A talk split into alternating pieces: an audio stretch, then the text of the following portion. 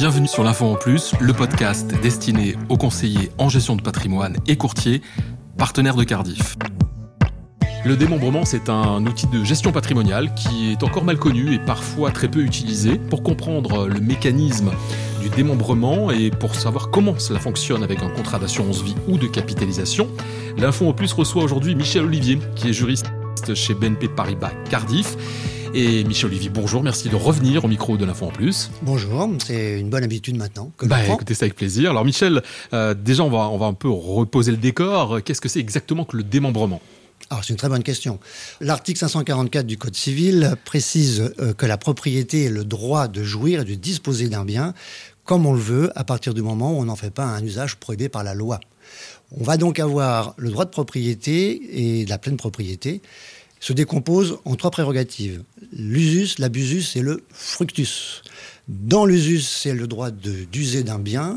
L'abusus, c'est la propriété du bien. Et en fin de compte, le fructus, eh bien, c'est la jouissance de ce bien.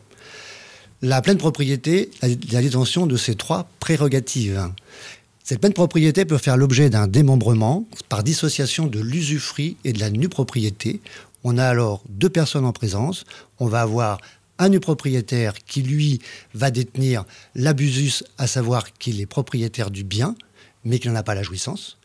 Et on va avoir ensuite l'usufruitier qui, lui, possède l'usus et le fructus, c'est-à-dire qu'il perçoit les fruits et les dividendes, il peut occuper le bien, mais il n'en a pas la propriété.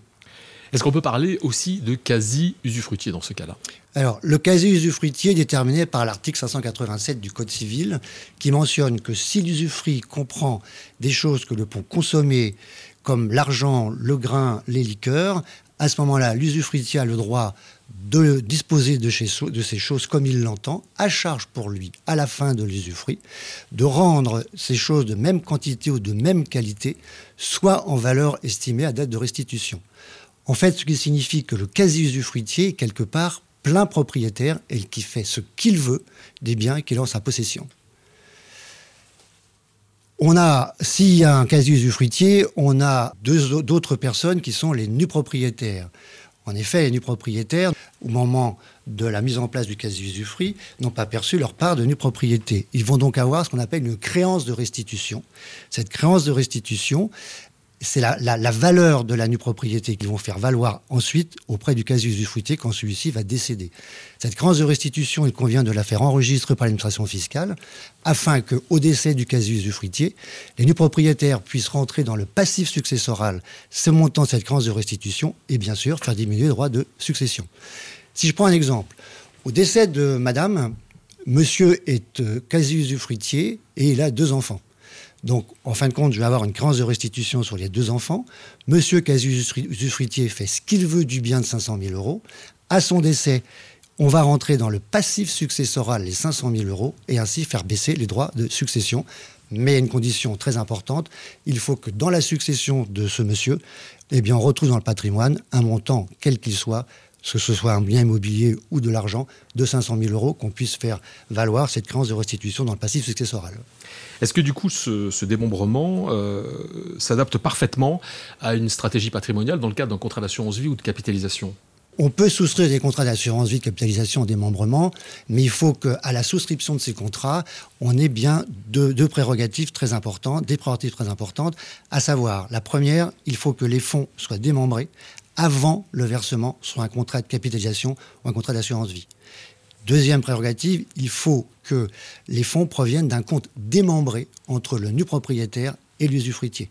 Et la troisième prérogative, il faut qu'il y ait une convention de démembrement qui va permettre de gérer le démembrement pendant la vie du contrat. Qui va faire quoi Qui fait les rachats Qui fait les, les, arbitrages Et qui va rédiger la clause bénéficiaire Comment ça se met en place justement tous ces critères, tous ces éléments que vous venez d'évoquer? Alors on va avoir sur un contrat d'assurance vie donc une co-souscription démembrée entre un usufruitier et un nu propriétaire. Qui est assuré au contrat? C'est forcément le nu propriétaire, c'est sur lui que va reposer l'aléa de durée de vie humaine. Donc ce qui veut dire que c'est lui qui va gérer la clause bénéficiaire et c'est lui aussi qui, au moment de son décès, va provoquer le dénouement du contrat. Donc, ce que l'on préconise, je prends un exemple. J'ai madame qui est, usufruitière, elle a deux enfants du propriétaire. Je vais être obligé de souscrire deux contrats d'assurance vie.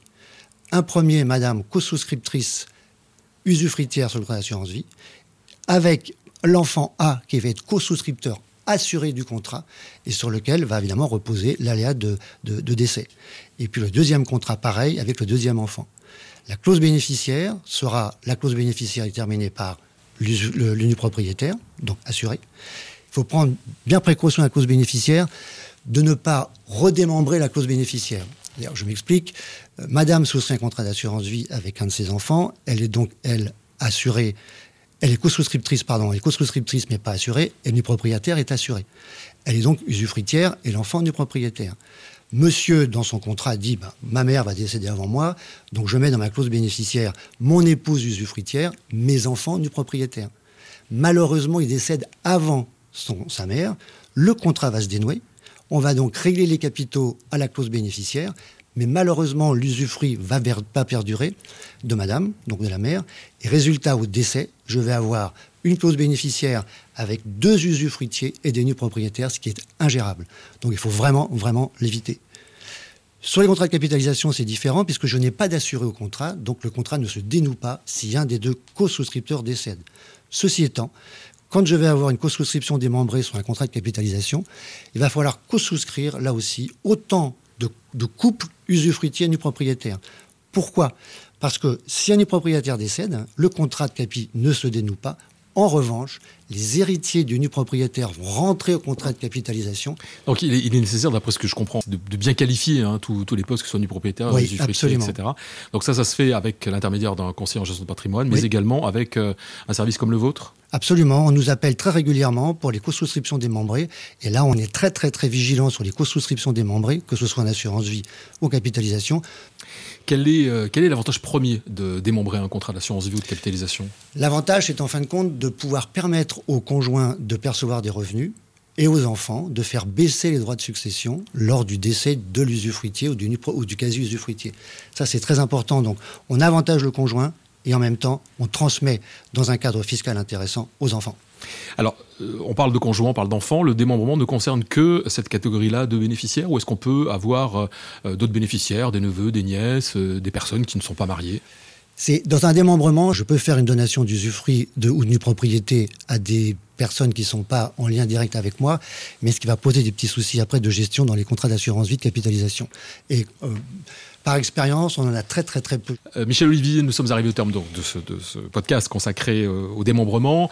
Euh, en conclusion, un mot, est-ce qu'on peut dire que le démembrement, c'est un outil important de gestion patrimoniale, mais qu'il faut l'utiliser avec beaucoup de précautions? C'est un outil patrimonial intéressant, parce qu'encore une fois, ça permet d'allotir son conjoint survivant et lui permettre d'avoir des revenus.